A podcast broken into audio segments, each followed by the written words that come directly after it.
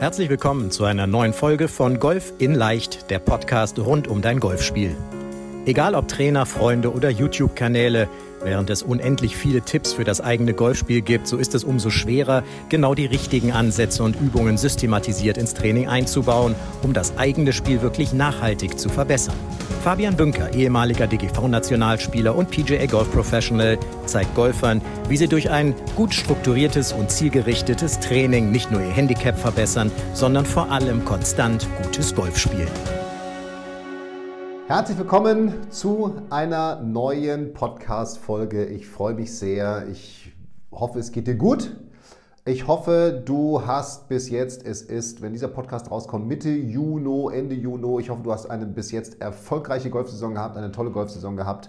Vielleicht hast du das Podcast letzte Woche, den Podcast, das Podcast-Video auf unserem YouTube-Kanal mit der Angelika gesehen die sich, die ist im Coaching bei mir seit letztem Jahr, April, Ende April, hat sich jetzt fantastisch runtergespielt auf Handicap fast 20, also Ziel Bogey-Golferin fast erreicht, was wir da vor einem Jahr, vor ein bisschen mehr als einem Jahr besprochen hatten im Coaching. Ja, hör da vielleicht einfach nochmal rein, denn auch sie hat, und das ist das Thema heute, über das ich mit dir sprechen will, über das ich, wie soll ich sagen, hier im Podcast, wir reden ja nicht darüber, sondern ich rede darüber, ich referiere darüber. Ich möchte mich heute dem Thema Cost Management noch einmal intensiver widmen.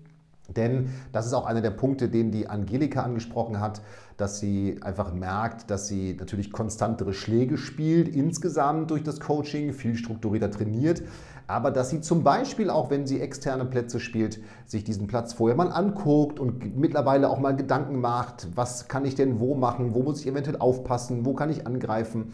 Also dieses ganze Thema Course Management ist etwas, was wir auch dort im Coaching intensiv umsetzen und was wir übrigens mit allen Coaching-Teilnehmern intensiv umsetzen, wenn du die Interviews sicherlich gehört hast. So, darum möchte ich heute da reinstarten und ja, zum Start einfach mal ein Beispiel von der Pro-Welt oder aus der Pro-Welt. Denn ihr alle kennt das, wenn ihr Sky guckt. Der Gregor Biernat, der spricht ja hier das Intro und Outro. Die Stimme kennen ja bestimmt alle, vielleicht sonst auch sogar vom Online-Kongress, von unserem Interview, was ich mit ihm geführt habe. Caddies haben, oder nicht Pros, haben einen ganz großen Vorteil, denn sie haben Caddies. Sie haben einen Caddy an ihrer Seite. Also ein Mann, eine Frau, der ihnen jetzt nicht nur die Tasche schleppt. Das ist ja nicht nur jemand, der das Bag hinter denen herhechtet oder her, herträgt, sondern diese Caddies, die haben eine wahnsinnig wichtige Funktion. Natürlich einmal auch Blitzableiter zu sein, wenn es nicht so läuft, weil hey, dann ist natürlich nie der Spieler schuld, sondern der Caddy. Das ist ein ganz großer Vorteil. Ja? Die werden dafür bezahlt, dass sie auch vielleicht mal schlechte Stimmung aushalten. Aber wer es kennt, wenn mal die Kamera so ein bisschen länger drauf ist und vor allem dann auch mal so beim Ryder Cup oder auf so den Matchplay-Events ist das sicherlich möglich oder wenn es immer diese Final neun Löcher von Major-Turnieren sind, dann sieht man die Spieler sehr, sehr intensiv und vor allem bei den Schlägen ins Grün und bei ein paar Drei-Schlägen mit ihrem Caddy beraten. Und die haben dann so das Birdie-Buch draußen, das ist ja relativ dick, da gibt es tatsächlich extra Firmen in Amerika und auf der Tour, die das herstellen und dann teuer verkaufen. Aber es lohnt sich für die Spieler, weil je besser sie natürlich den Platz einsehen können, desto besser können sie spielen. Also das haben sie dann locker wieder raus, das, was das Ready-Buch kostet. Aber du siehst, dass sie da eine sehr, sehr intensive Beratung durchführen und eine sehr intensive Beratung stattfindet. Und das ist natürlich super, wenn nochmal sozusagen ein zweites Paar Augen auf diesen möglichen Schlag, der jetzt zu spielen ist, drauf gucken kann. Aber das Ding ist natürlich, diesen Vorteil haben wir jetzt nicht. Wir können uns ja nur unseren imaginären, unseren mentalen Caddy mitnehmen. Und das ist sicherlich ein ganz guter, ein wichtiger Punkt auch, dass man da einfach mal sagt, naja, vielleicht gibt es ja in meinem Fall jetzt ja einen Caddy Fabian, also ein Caddy Ich bei mir, mit dem ich mich einfach nochmal so in einem Selbstgespräch abstimme. Weil natürlich redet man mit sich selber, aber die Funktion ist dieselbe. Ja, hey, würdest du den Schlag auch spielen? Hm, na, ich sehe es vielleicht ein bisschen anders. Man nimmt auf einmal einen anderen Blickwinkel ein. Und darum geht es ja, diesen anderen Blickwinkel, den, den so ein Caddy mit reinbringt. Aber trotzdem möchte ich mit dir auch nochmal die, die, die wichtigen Punkte besprechen. Denn es gibt so sieben Prinzipien für ein Course Management und die möchte ich mit dir heute durchgehen. Die möchte ich besprechen. Was steht hinter diesen Prinzipien? Was musst du in diesen Prinzipien beachten, um dein eigener Caddy zu sein? Und natürlich am Ende möchte ich mit dir auch darüber sprechen, wie kannst du denn jetzt diese Prinzipien trainieren? Also wie kannst du theoretisch Course Management trainieren? Welche Grundlagen brauchst du? Was sind vielleicht auch nochmal die Unterschiede im Stroke Play oder auch in einem Turnier? So, das heißt also, wir haben also ein Riesenthema jetzt hier vor uns und ja, lasst uns einfach direkt reinstarten. Und als erstes mal für dich als Bild, weil alle sagen immer Cost Management, ja, ist wichtig, ist, oh, brauche ich unbedingt.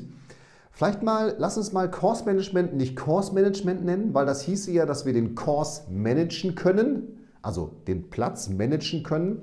Und das ist natürlich relativ schwierig, weil wir spielen draußen in der Natur. Dieses Spiel lässt sich in dem Sinne nicht managen. Aber wenn wir das Bild eines Navigationsgerätes uns mal vor Augen führen und dieses ganze Thema von der Idee Course Management hin zu Course Navigation switchen, dann ist das vielleicht ein Bild, was gleich auch innerhalb dieser sieben Prinzipien, die wir durchgehen, sehr hilfreich ist. Denn was macht ein Navigationsgerät? Es macht ja nichts anderes, als dass es uns auf dem simpelsten Weg, den wir fahren wollen, zum Ziel bringt. Also ich gebe ein Bremen-Münster, ja, also von meiner Stadt, Heimatstadt, in der ich lebe, in meine Geburtsstadt zu meinen Eltern. Und dann sagt mir das Navigationssystem meines Autos, sagt mir, du brauchst jetzt zwei Stunden und sieben Minuten und fahr bitte in Hemlingen auf die Autobahn und dann lenkt mich das hier in, in Bremen durch die, durch die Straßen nach Hemlingen auf die Autobahn, dann fahre ich auf die A1 und dann sagt es irgendwann, hier ist ein Stau oder es gibt Verzögerungen oder wie auch immer und jetzt na, irgendwann musst du in Münster Nord rausfahren und dann bin ich bald schon bei meinen Eltern. Das heißt, dieses Navigationssystem nimmt mir ein bisschen das Denken ab. Das ist ein ganz großer Vorteil. Ich muss jetzt nicht mehr darauf achten, dass ich irgendwann abfahren muss, sondern dann sagt es mir, jetzt in 300 Metern bitte abfahren. Das heißt, wir vertrauen da einem Computer. Aber es gibt auch einen weiteren Vorteil bei dem Navigationsgerät. Ich kann ja beim Navigationsgerät auch eingeben, vermeide zum Beispiel die Autobahn. Äh, ich möchte die kürzeste Strecke fahren. Ich möchte spritsparend fahren. Ähm, was gibt es noch? Ich kann eingeben, ich möchte eine Rast machen zwischendurch. Also es gibt ja ganz viele verschiedene Modi, die ich eingeben kann.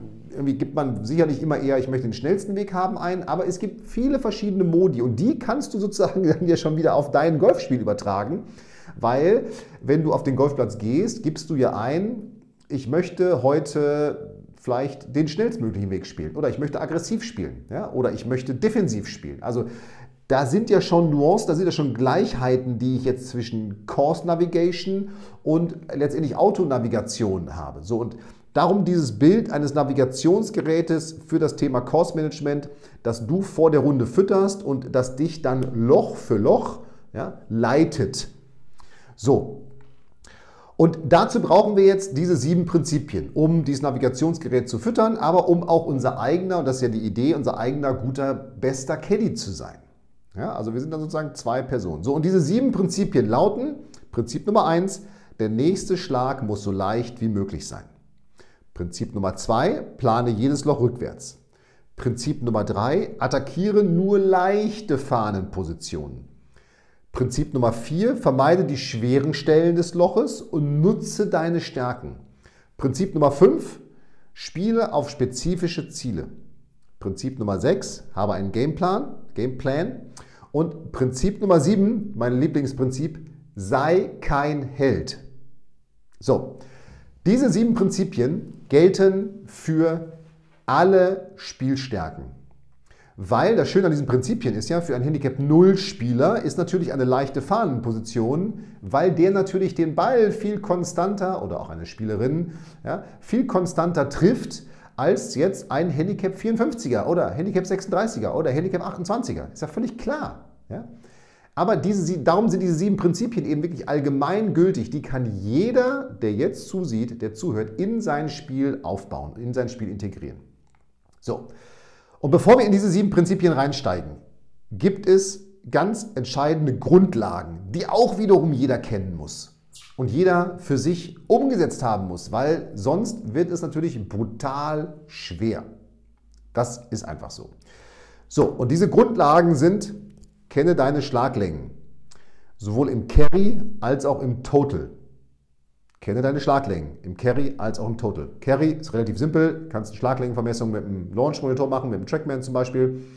Carry wird schon, äh, Total wird schon ein bisschen schwieriger. Wer zum Beispiel die Vor-App nutzt, so wie meine Coaching-Teilnehmer, der hat auf jeden Fall dann auch eine Aussage darüber, wie weit schlage ich denn jeden Schlag in total, also Flug und Roll im Schnitt.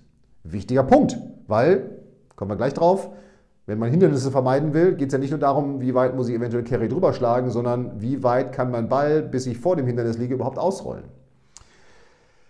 Kenne dann vor allem deine Wettschlängen und deine Schlaglängen für die Schläge ins Grün. Also wenn du jetzt sagst, ich, keine Ahnung, mein Eisen 5 oder Hybrid treffe ich nicht so, keine Ahnung, fliegt ungefähr so. Deine Wedges und ich sag mal zumindest das Eisen 9, diese Schlaglängen im Carry und im Total, die solltest du definitiv wissen.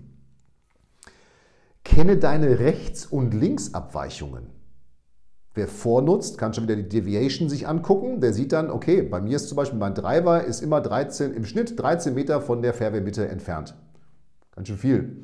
Wenn ich aus 80 bis 120 Metern ins Grün schlage, bin ich im Schnitt, ich habe jetzt die letzten 20 Runden mal eingegeben, bin ich im Schnitt 14 Meter von der Fahne weg. Und ich bin im Schnitt zu kurz. Wichtige Info. Ja, auch mal, um vielleicht mein Verhalten auf dem Platz zu ändern. Ja. Kenne deine Fehlschläge. Kenne deine Fehlschläge. Wichtiger Punkt. Weiß, was passiert, eventuell auch wann und in welchen Situationen.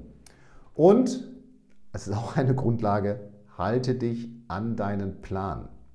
So, und das hört sich jetzt erstmal wahnsinnig kompliziert an, diese ganzen Grundlagen in sein Spiel zu integrieren. Und ich kann dir sagen, das ist es gar nicht. Es ist nicht zu kompliziert, weil diese Schlaglängen, die sind schnell ausgemessen mit dem Trackman. Das machst du zwei, dreimal im Jahr. Carry äh, Total Längen hast du über die Vor-App oder über andere Apps, die du eventuell nutzt. Deine Wedge-Längen im Carry und Total, auch die hast du, wenn du das machst. Deine Abweichungen, die siehst du wiederum, wenn du eine Rundenanalyse-App nutzt. Ja? Deine Fehlschläge, die kennst du sowieso. Ja? Also meine Teilnehmer im Coaching kennen ihre Fehlschläge, die wissen, was passiert, wenn. So. Und das ist natürlich was, was du dann auch mit deinem, mit deinem Coach machen solltest. Und dich an den Plan halten, naja, mal, das liegt nun mal an dir. Ja, da kann dir keiner helfen, das liegt an dir. So, das sind die Grundlagen. Die Grundlagen, die du brauchst, um überhaupt Course Navigation durchführen zu können. Ja, wenn ich es wieder mit dem Auto vergleiche, wenn dein Auto nicht getankt ist, kannst du zwar ins Navigationsgerät eingeben, ich will nach Münster, Fabian, kommst nicht an, weil Tank ist nicht voll. Also, ja, es gibt auch da Grundlagen, die äh, bedingt oder ich sag mal, die beachtet werden müssen. So, aber jetzt lass uns mal äh, Stück für Stück in diese sieben Prinzipien reinstarten. Also Prinzip Nummer eins, der nächste Schlag muss so leicht wie möglich sein. Nochmal, der nächste Schlag muss so leicht wie möglich sein. Und da gibt es die, und das heißt jetzt nicht, dass du immer Vollgas nach vorne schlägst, damit du dann einen möglichst kurzen Schlag hast. Nein, letztes ein Beispiel im Coaching gehabt. Ja, mich jemand gefragt, du, ich habe in Hubbelrad gespielt oder lag ich irgendwie, ich weiß gar nicht, welche Bahn das war. Geiler Platz, habe ich auch mal drei Jahre Mannschaft gespielt. Wer da äh, mal hinfährt, Platz lohnt sich definitiv. Einer der besten Plätze in Deutschland. Bin ich gefragt worden, du Fabian, ich lag da in so einer Lage bergab und ich stand sogar noch unter dem Ball. Im, im Semiraff. Was soll ich denn da machen? Und ich habe gefragt, okay, wie, wie, stark war jetzt das Gefälle? Ja, war schon stark. Ich habe das schon, also musste schon mich so wirklich stabilisieren, dass ich gut stehe. So, das ist natürlich jetzt eine Situation, der nächste Schlag muss so leicht wie möglich sein. Jetzt kann man sagen, naja, wenn ich jetzt Vollgas mein Eisen 7 schlagen kann, dann ist natürlich der nächste Schlag leichter, weil ich dann nah am Grün liege. Aber es geht natürlich auch darum, die 70%-Regel zu beachten. Und 70% heißt einfach nur, die 70%-Regel heißt, schaffst du es, den Schlag, den du dann spielen willst, jetzt zu 70 und mehr Prozent auch wirklich so zu spielen, wie du ihn spielst. Ja, also schaffst du es, zu 70 Prozent den Schlag, den du dann jetzt spielen willst, auch wirklich zu spielen. Wenn es auch nur ein Prozent drunter ist, wenn du den leisesten Zweifel davon hast, davon, daran hast, dass du diesen Schlag dann wirklich so umsetzen kannst, wie du ihn spielst, dann spiele nicht. Dann musst du dir andere Gedanken machen. Und das war genau der Punkt, worauf ich hinaus will, dass ich dann gesagt habe, naja, aus der Lage nimmst du dann Wedge und chippst den Ball einfach nur raus, weil dann ist der nächste Schlag so leicht wie möglich. Ja? Es kann ja sein, die Gefahr ist, wenn ich aus der Lage bin und dann versuche irgendwie drauf zu hauen, ja, dann wird es relativ schwierig. Ja? Also, es gilt die 70%-Regel. Der Schlag, den du dann spielen willst, den du planst, musst du zumindest, du musst in der Lage sein, diesen in 70% der Fälle dann auch wirklich so zu spielen. Der nächste Punkt dabei ist, es geht darum, positioniere dich ideal auf der Spielbahn. Ja, das ist das, was ich meine. Es geht nicht darum, jetzt der nächste Schlag muss so leicht wie möglich sein, der muss so kurz wie möglich sein. Nein, es geht darum, positioniere dich ideal auf der Spielbahn. Also, gibt es irgendwo Hindernisse? Gibt es eventuell Winkel, die ich berücksichtigen muss? Schlagideen, die ich berücksichtigen muss, etc. Und dann vor allem, der nächste Schlag muss so leicht wie möglich sein, vermeide diese No-Lands-Yardages. Also diese Nowhere-Schläge irgendwo, ja, diesen 50 Meter Pitch, kein halber Schlag, kein Dreiviertelschlag, so ein Zwischendingschlag und so weiter. Also idealerweise solltest du dein Spiel dann so aufziehen und diese Schläge sind einfach deutlich leichter als dann diese halben Schläge, weil die auch einfach wenig Spin kriegen, dass du zumindest einen Dreiviertelschlag oder eher sogar noch einen vollen Schlag machst. Ich bevorzuge immer eher diese Dreiviertelschläge ins Grün, aber dass du da eben wirklich guckst, okay, dass du da Dreiviertelschläge hast. Ja? Also Prinzip Nummer eins, der nächste Schlag muss so leicht wie möglich sein. Prinzip Nummer zwei, plane jedes Loch rückwärts. Plane jedes Loch rückwärts. Heißt, wenn du, also idealerweise, ich sag mal, wenn du deinen Heimatplatz hast und du kennst die Fahnenposition oder die Fahnenpositionen sind bekannt, dass du dir dann Gedanken machst für jedes Loch, okay, von wo will ich meinen Schlag ins Grün spielen? Und da geht es wieder darum, ne, der nächste Schlag muss so leicht wie möglich sein. Du siehst die Prinzipien, die hängen miteinander zusammen. Also von wo möchte ich meinen Schlag ins Grün spielen? Dazu musst du deine Schlaglängen kennen, dazu musst du deine Abweichungen kennen, dazu solltest du deine Wettschlängen kennen, ja, darum die Grundlagen. Also von wo möchtest du den Schlag ins Grün spielen? So, und das bedingt dann ja deine Strategie vom Tee, also deine, deine Eröffnungsstrategie für das Loch, weil ich sag mal, Beispiel, der Marcel ist jetzt seit letztes Jahr mit dem Coaching im Januar, damit Handicap 5 reingestartet, mittlerweile Handicap 2 und besser, richtig guter Spieler, spielt ultra konstant um ein Paar herum mittlerweile.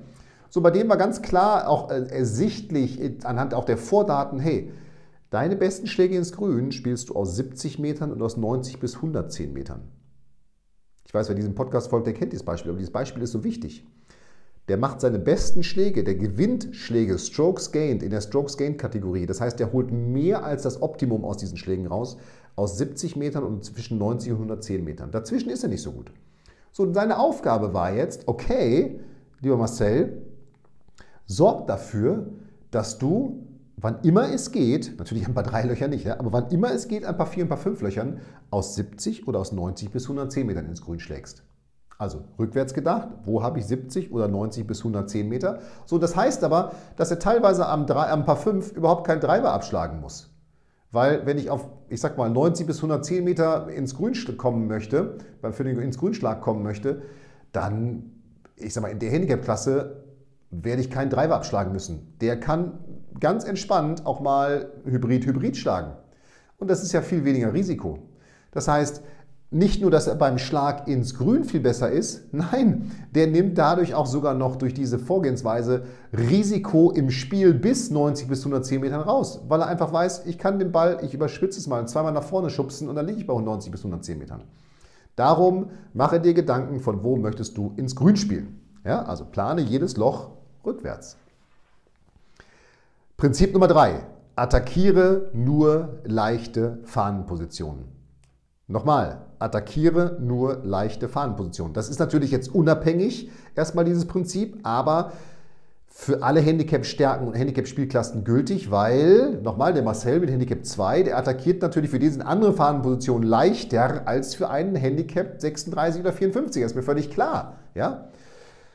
Im Grunde kann man aber, ich sag mal, im Schnitt sagen, wenn die Fahnenposition Mitte grün spielt, dann natürlich go for it. Ja? Wenn die Fahne aber irgendwie links am Rand steht, rechts am Rand steht und die Gefahr ist, wenn du den Ball jetzt dann nicht auf dem Grün platzierst, dass du dann einen schweren Annäherungsschlag hast, dann lass es sein. Darum spiel den Ball einfach nur Mitte grün. Es gilt no risk, no fun. Ist zu 99% no fun. Nach dem Motto, ich attackiere jetzt mal die Fahne hier, ich greife jetzt mal an. Ja, weil man hat einfach eine schwere Lage danach. So ist es doch einfach. Also darum Spiel einfach Mitte grün. Denk dir am besten, dass auf diesem Grün überhaupt keine Fahne steht. Also der Flight vor dir hat imaginär vergessen, die Fahne ins Loch zu stecken.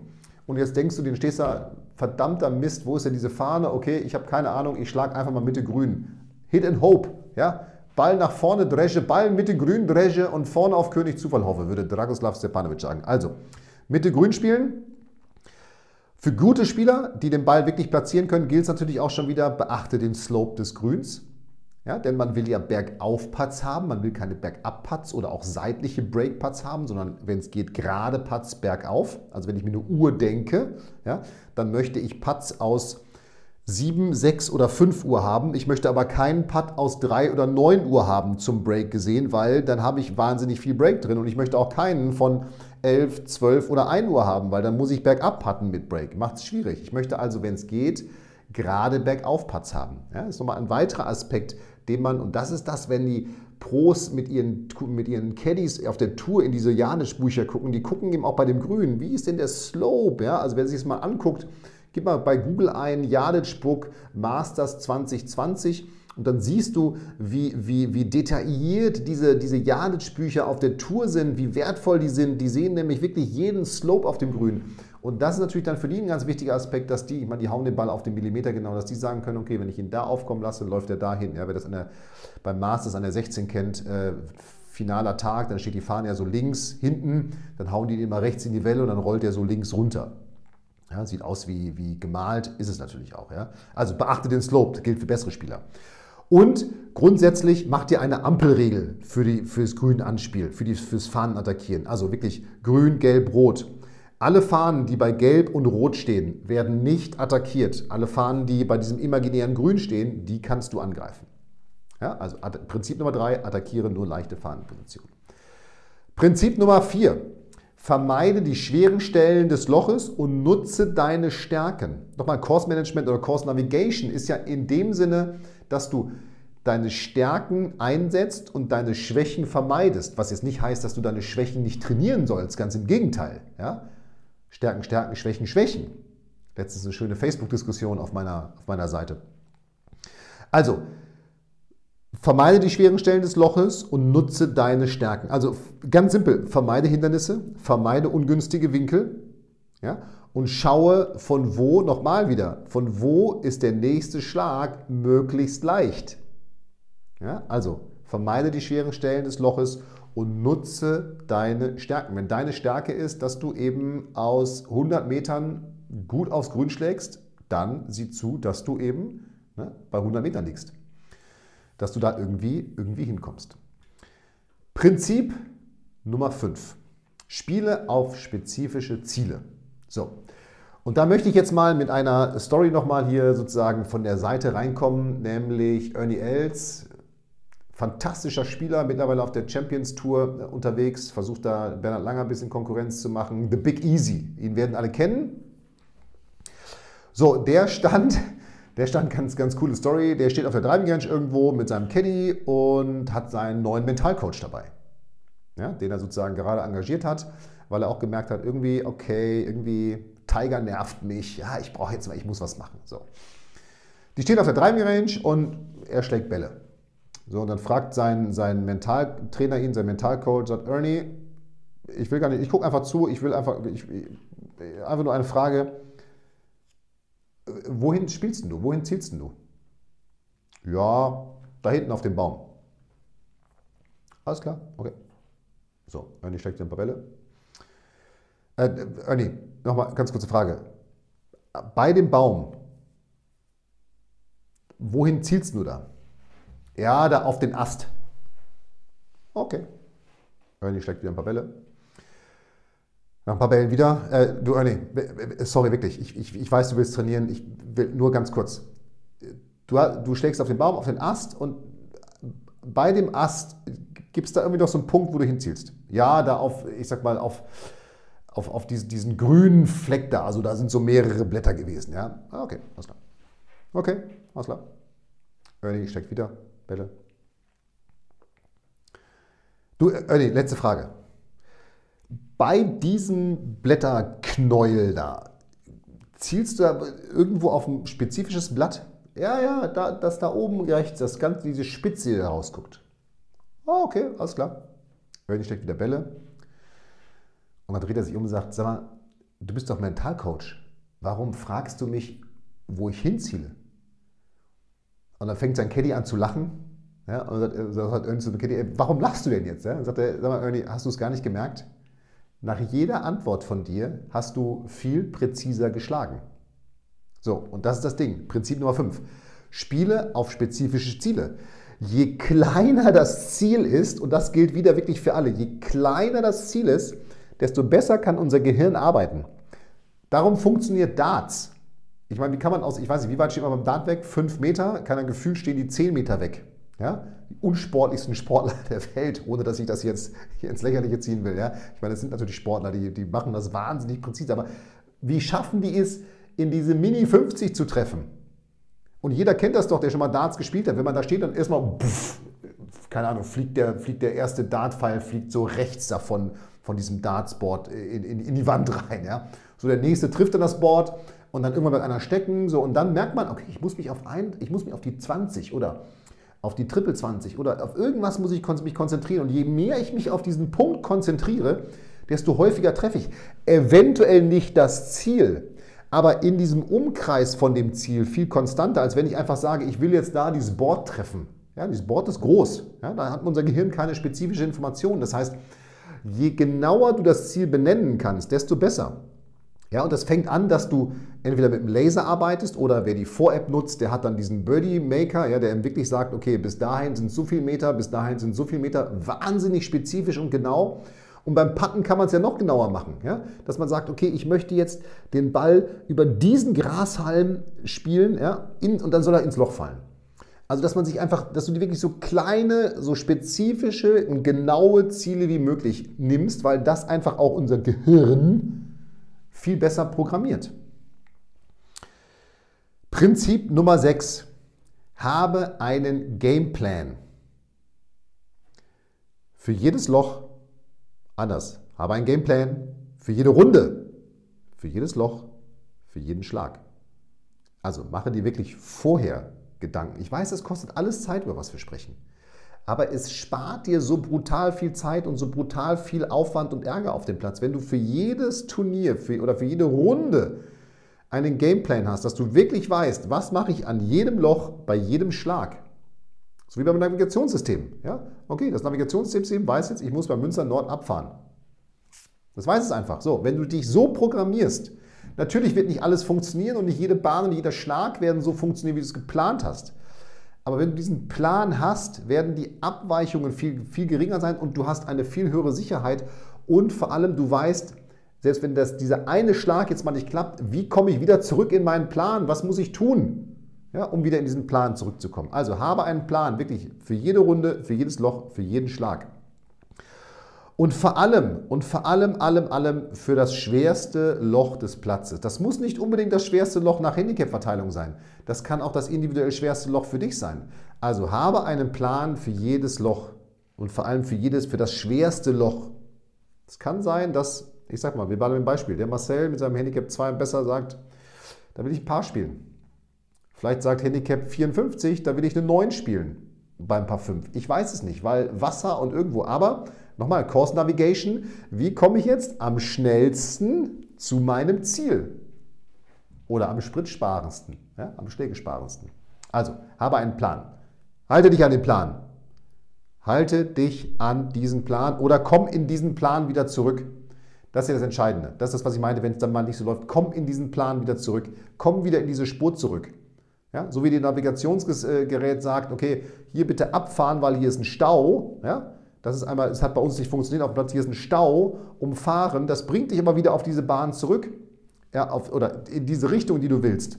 Ja, es fährt dann ja nicht natürlich einen völlig anderen Weg erstmal, aber es bringt dich meistens, wenn du jetzt einen Stau umfahren musst auf der Autobahn, auf diese Autobahn wieder zurück und das wollen wir haben. Prinzip Nummer 7. Sei kein Held. Gutes Golf ist langweiliges Golf. Denn es geht doch darum, den Ball mit möglichst wenig Schlägen einzulochen und nicht mit möglichst schönen und tollen und, und, und fantastischen Schlägen. Klar, unser Golfer-Ego, ja, unser kleines Golfer-Ego, ja, was sich dann aufregt, wenn es nicht so läuft, das will natürlich den Longest Drive. Das will, dass du angreifst. Attacke, Tigerline über das Wasser, komm natürlich. Ja? Aber dieses Golfer-Ego ist dann auch brutal frustriert, wenn das nicht funktioniert, weil das will natürlich Aufmerksamkeit, das will, oh, den Longest Drive habe ich gemacht. Ja? Nochmal, schalte dieses Golfer-Ego aus, das bringt dir gar nichts. Ja? Lass dieses Golfer-Ego, hol es dann wieder raus, wenn du unterspielt hast, wenn du toll gespielt hast, wenn du konstant gespielt hast, wenn du zufrieden mit dir bist. Dann sagst du, hey, guck mal, das haben wir doch gut gemacht, liebes Golfer-Ego. Ja? Also liebes kleines Ego. Sei kein Held. No Risk, nochmal, No Risk, No Fun, hier für das, für das Golfer-Ego. No Risk, No Fun ist zu 99% No Fun. So ist das einfach. Man kann es ja nicht wegdiskutieren. Punkt aus. So. Das sind die sieben Prinzipien oder die Grundlagen und die sieben Prinzipien für gutes Golf. Du siehst, total simpel wirklich umzusetzen. Es ist doch simpel umzusetzen es ist doch nicht schwer. Es kostet dich ja vielleicht ein bisschen Zeit, dir mal den Platz anzugucken, dir darüber Gedanken zu machen. Wenn du einen Heimatplatz hast, den hast du ja wahrscheinlich, ja, nicht wenn du ihn hast, sondern deinen Heimatplatz. Hey, wenn du dir einmal einen Plan dafür zurechtgelegt hast, es sei denn, du hast dich dann von Handicap 36 auf Handicap 2 entwickelt oder Handicap 0, ja, klar, dann ändern sich Dinge. Aber diese sieben Prinzipien sind erstmal universell anwendbar für alle Golfer, individuell dann angepasst an die jeweilige Spielstärke. Aber wenn du dir doch zum Beispiel für deinen Heimatplatz einmal diesen Plan gemacht hast, einmal dieses Navigationssystem für deinen Golfplatz, für deinen Heimatplatz programmiert hast, dann hast du es doch. Dann musst du doch nicht permanent was Neues machen, dann hast du das doch. Dann hast du für jedes Loch einen Plan und für jeden Schlag einen Plan. Und wenn du von diesem Plan einmal abweichst, weil du den Ball vielleicht nicht perfekt getroffen hast, weißt du, wie komme ich in diesen Plan wieder zurück. Du hast überhaupt keinen Stress. So. Und das sorgt eben dafür, dass du dann, und das ist ja Course Navigation. Course Navigation ist, Nutze deine Stärken, vermeide deine Schwächen. Und jeder hat Stärken. So ist es einfach. Jeder hat, jeder hat Stärken in seinem Spiel. Und die müssen eben genutzt werden. Wenn ich sie nicht nutze, wird es schwierig. So, das ist natürlich das eine. Wie, du, wie kannst du das jetzt trainieren? Wie kannst du das umsetzen? Natürlich machen, tun, T-U-N. Ja? Erfolg hat drei Buchstaben. T-U-N. Das umsetzen, das machen. Course Management, Course Navigation ist der einfachste Weg, Schläge zu sparen und Frust zu vermeiden. So, wie kannst du das jetzt trainieren. Gibt mehrere Möglichkeiten, mehrere Spiele, die ich mit dir einmal durchgehen möchte oder mehrere Trainingsoptionen. Ja? So, zum einen Trainingsmöglichkeit, Trainingsoption ist natürlich Schlaglängenvermessung. Ja? So, du musst, das habe ich ja gesagt, das ist eine der Grundlagen, du musst deine Schlaglängen kennen. Mach das regelmäßig, zwei bis dreimal im Jahr. Und jetzt sagst du, boah, ich habe doch Handicap 36, ich treffe meinen Ball gar nicht so konstant. Doch, mach es auch weil du dann sogar ja für dich rausfinden kannst, wie weit fliegt denn zum Beispiel mein bester Schlag und wie weit fliegt mein schlechtester Schlag. Dass du einfach mal weißt, was ist denn da die Gap auch dazwischen, ja, zwischen meinem besten und meinem schlechtesten Schlag. So, das Nummer eins. Ein super gutes Spiel, aber ein sehr frustrierendes Spiel ist übrigens, um jetzt wirklich Course Management zu üben, Schlechtsball. Schlechtsball läuft so, ist kein Spiel für Sonntagsnachmittags um 12, ja, wenn der Platz voll ist, musst du ein bisschen in den Nebenzeiten spielen. Schlechtsball läuft so, du schlägst immer zwei Bälle von der Stelle, von der du, von der du geschlagen hast und von der du schlägst, immer zwei und du musst dann den schlechteren weiterspielen. Das heißt, erstmal hast du einen sehr hohen Druck, dass du eine große Konstanz in dein Spiel reinbringen musst und du musst dir eben dann natürlich auch vorher Gedanken machen wieder, von wo ist denn der nächste Schlag am leichtesten. Ja, also von wo ist der nächste Schlag am leichtesten? Und wenn ich ihn da mal nicht ideal treffe, das ist ja die Idee dann dabei, wenn ich da mal jetzt nicht ideal treffe und ich muss den schlechteren spielen, wo, von wo kann ich dann immer noch leicht weiterspielen? Wenn du Harakiri spielst, 230 Meter übers Wasser Carry driven willst, klar, es gibt Golfer, die schaffen das zweimal in Folge. Aber wenn du dann den ersten drüber schlägst und den zweiten nicht, naja, dann musst du eben droppen fürs Wasser. Dann wird es eben deutlich schwieriger mit dem nächsten Schlag. Ja? Also Schlechtsball ist ein, ein Spiel, wo du wirklich ganz gezielt dir vorher Gedanken machen musst, innerhalb dieser sieben Prinzipien, ja, von wo ist dir der nächste Schlag am leichtesten. Das Ganze kannst du natürlich auch mit Bestball machen. Ja? Also dass du dann, du schlägst wieder zwei Bälle und du spielst immer den besten Ball dann weiter. Ja? Aber es gelten dieselben Prinzipien. Du musst wieder gucken, okay, ja, ein bisschen Risk and Reward. Wo, von wo habe ich denn jetzt die leichteste Option und Bestball kannst du natürlich dann auch so machen, du sagst, okay, ich spiele zum Beispiel einen auf Sicherheit ja, und jetzt mache ich mal einen Attacke. Ich gucke mal, ob das funktioniert, ob ich Attacke kann. Du könntest zum Beispiel spielen Course Management Driver versus Eisen. Machst dir eine Strategie fürs Loch für den Driver und machst dir eine fürs Eisen, dass du guckst, von wo will ich meinen Schlag ins Grün spielen ja, du sagst, okay, jetzt möchte ich einmal mit dem Driver dahin kommen und einmal habe ich vielleicht eine andere Situation, eine andere Schlaglänge für den Schlag ins Grün und da gucke ich mal, wie ich mit dem Eisen dahin komme oder mit dem Hybrid vom Tee. Das heißt, dass du damit einfach siehst, okay, womit bin ich sicherer, womit habe ich vielleicht an einzelnen Löchern einen besseren oder vermeintlich schlechteren Score, aber wie sieht denn mein Score All-In aus? Dann meine Lieblingsübung Mitte Grün, habe ich gerade schon angemerkt, bei dem, bei dem Attackiere nur leichte Fahnenpositionen. Ja, simpel, stell dir einfach vor, es steht keine Fahne auf dem Grün. Es steht keine Fahne auf dem Grün. So, du kannst einfach nur Mitte Grün spielen. Ich bin gespannt. Wie viel mehr Grüns triffst du? Wie viel entspannter bist du beim Schlag ins Grün? Wie, wie wirkt sich das auf deinen Score aus? Wie wirkt sich das auf deine Short-Game-Statistik aus? Ja? Wie wirkt sich das eventuell auch auf deine Drive-Quote aus? Weil, wenn ich weiß, ich habe beim Schlag ins Grün wenig Stress, wirkt sich das ja auf mein gesamtes Spiel aus. Genauso könntest du sagen, okay, ich möchte jetzt mal gezielt immer hinten aufs Grün schlagen, ins hintere Drittel. Weil, wie ich dir gerade gesagt habe, bei mir ist zum Beispiel so aus 80 bis 120 Metern, wenn ich meine Abweichung zur Fahne auf dem Grün sehe, bin ich tendenziell zu kurz zur Fahne. Das heißt, ich müsste mir eigentlich vornehmen, okay, schlag ihn zumindest mal bis zur Fahne Carry. Von der Idee her. Einfach um ein bisschen Luft innerhalb der Fehlschläge zu haben. Und natürlich kannst du auch sagen, ich versuche einmal eine aggressive Spielweise vom Tee und dann über das gesamte, über den gesamten Platz gesehen und eine defensive Spielweise. Also einmal gehe ich immer voller Attacke und einmal lege ich ihn immer so vor, dass ich eben einen möglichst leichten Schlag als nächsten Schlag habe. So. Das sind so die, die, die sieben Prinzipien und die Art und Weise, wie du es, wie du es für dich trainieren kannst. Ja? So, und jetzt gibt es natürlich noch, ich sag mal, Unterschiede, kann man jetzt sagen, in dieser Art und Weise, wie man das spielt, zwischen Stroke Play und zwischen Match Play. Also Stroke Play, sprich Einzel-Stableford oder Einzel-Zeltspiel, was du spielst, und Match Play dann eben das entsprechende Lochwettspiel. So, natürlich klar, im, im, im Stroke Play bist du für dich allein verantwortlich. Da musst du gucken, loch den Ball mit möglichst wenig Schlägen ein. Ja, da greifen natürlich alle diese sieben Prinzipien zu 100 Prozent. Ich sag mal, im Matchplay wenn du jetzt natürlich in der Situation bist, dass du, weiß ich nicht, der eine hat vielleicht Birdie gespielt, ja, und du liegst jetzt auch, ich sag mal, mit einem Putt zum Birdie. Ja, naja, dann bringt es natürlich jetzt nichts, den Pillepalle zu spielen, sage ich mal, sondern natürlich musst du dann Attacke spielen. Ja, dann greifst du natürlich an. Genauso wie, ich sag mal, attackiere nur leichte Fahnenpositionen. Einfach mal als Beispiel, ja. Du machst schon deinen vierten Schlag und der andere liegt mit Zweien auf dem Grün. Natürlich kann er einen Dreipad spielen, theoretisch. Ja? Aber natürlich musst du dann die Fahne attackieren. Bringt ja nichts dann Mitte grün zu spielen und zu sagen, ich mache mal zwei Putts her.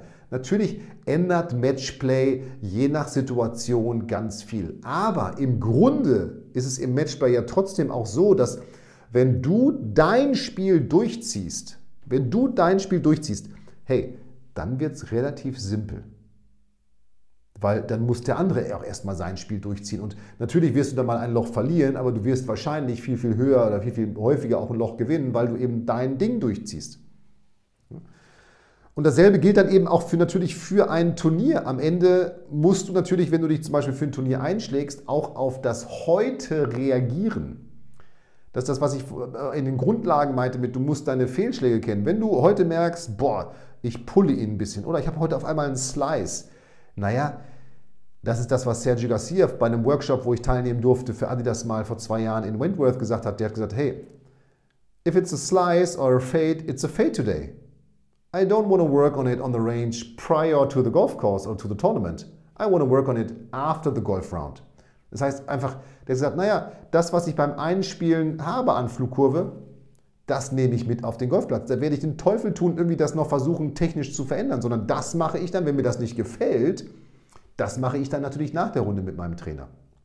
Ja, wenn der dabei ist, dabei. Ansonsten tauschen die sich dann ja auch per, per Video, was sie dann zuschicken, aus. Oder der Caddy hat entsprechende, entsprechende Drills von dem Trainer beauftragt bekommen.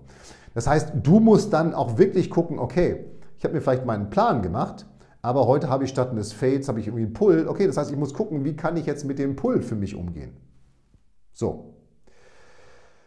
Das als Abschluss, das ist ein ganz wichtiger Punkt übrigens wirklich dieses Heute. Ne? Akzeptiere das, was jetzt ist, wenn du dich für ein Turnier einspielst. Weil wenn du dann anfängst rumzufummeln, kannst du all diese sieben Prinzipien, die wir hier hatten, kannst du völlig vergessen. Weil auch wenn dann vermeintlich vielleicht dein Plan nicht mehr gilt, die sieben Prinzipien gelten trotzdem. Wenn du merkst, ich schlage einen Pull und keinen Fade heute, naja, trotzdem gilt das Prinzip, der nächste Schlag muss so leicht wie möglich sein. Dann musst du dir überlegen, okay, was mache ich jetzt mit dem Pull? Die Überlegungen sind dieselben. Die sieben Prinzipien sind dieselben. Ja? So, das war mal eine längere Folge. 40 Minuten fast. Cool. Es hat mir Spaß gemacht.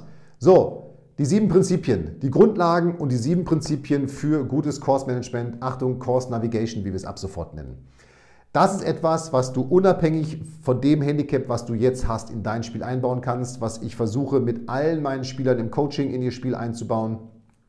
So, und das ist eben der entscheidende Punkt für dich. Wenn du das machst, wirst du die Schläge sparen. Es ist einmal ein bisschen Gedanken machen vor jeder Runde, aber es macht diese Runde so wahnsinnig viel leichter. Und in dem Sinne wünsche ich dir jetzt viel Spaß dabei. Ich bin mal gespannt. Schick uns mal ein E-Mail an hallo.fabianbünker.de, wie diese sieben Prinzipien dir in deinem Spiel geholfen haben. Da bin ich gespannt. Und dann freue ich mich schon auf die nächste Woche, wenn es wieder heißt, herzlich willkommen zu einer neuen Folge deines Lieblingspodcasts. In dem Sinne, bleib gesund, mach es gut. Hier war der Fabian. Ciao, ciao. Vielen Dank, dass du bei der heutigen Folge dabei warst. Wenn du direkt von Fabian und seinem Team gecoacht werden willst, dann gehe jetzt auf www.fabianbünker.de/termin und bewirb dich für ein kostenloses Analysegespräch. In diesem einstündigen Gespräch wird dein Golfspiel ganzheitlich analysiert und dir basierend darauf ein Trainingsplan an die Hand gegeben, mit dem auch du besser und konstanter Golf spielen kannst. Denn konstantes Golf entsteht nicht durch planloses Training. Stattdessen ist ein ganzheitlicher Trainingsplan mit direktem Feedback eines Trainers essentiell, damit du dich zu jedem Zeitpunkt auf dem Weg der Verbesserung befindest und an der größten Verbesserungsmöglichkeit in deinem Spiel arbeitest. Falls das für dich interessant ist, dann geh auf www.fabianbünker.de/termin und bewirb dich für ein kostenloses Analysegespräch.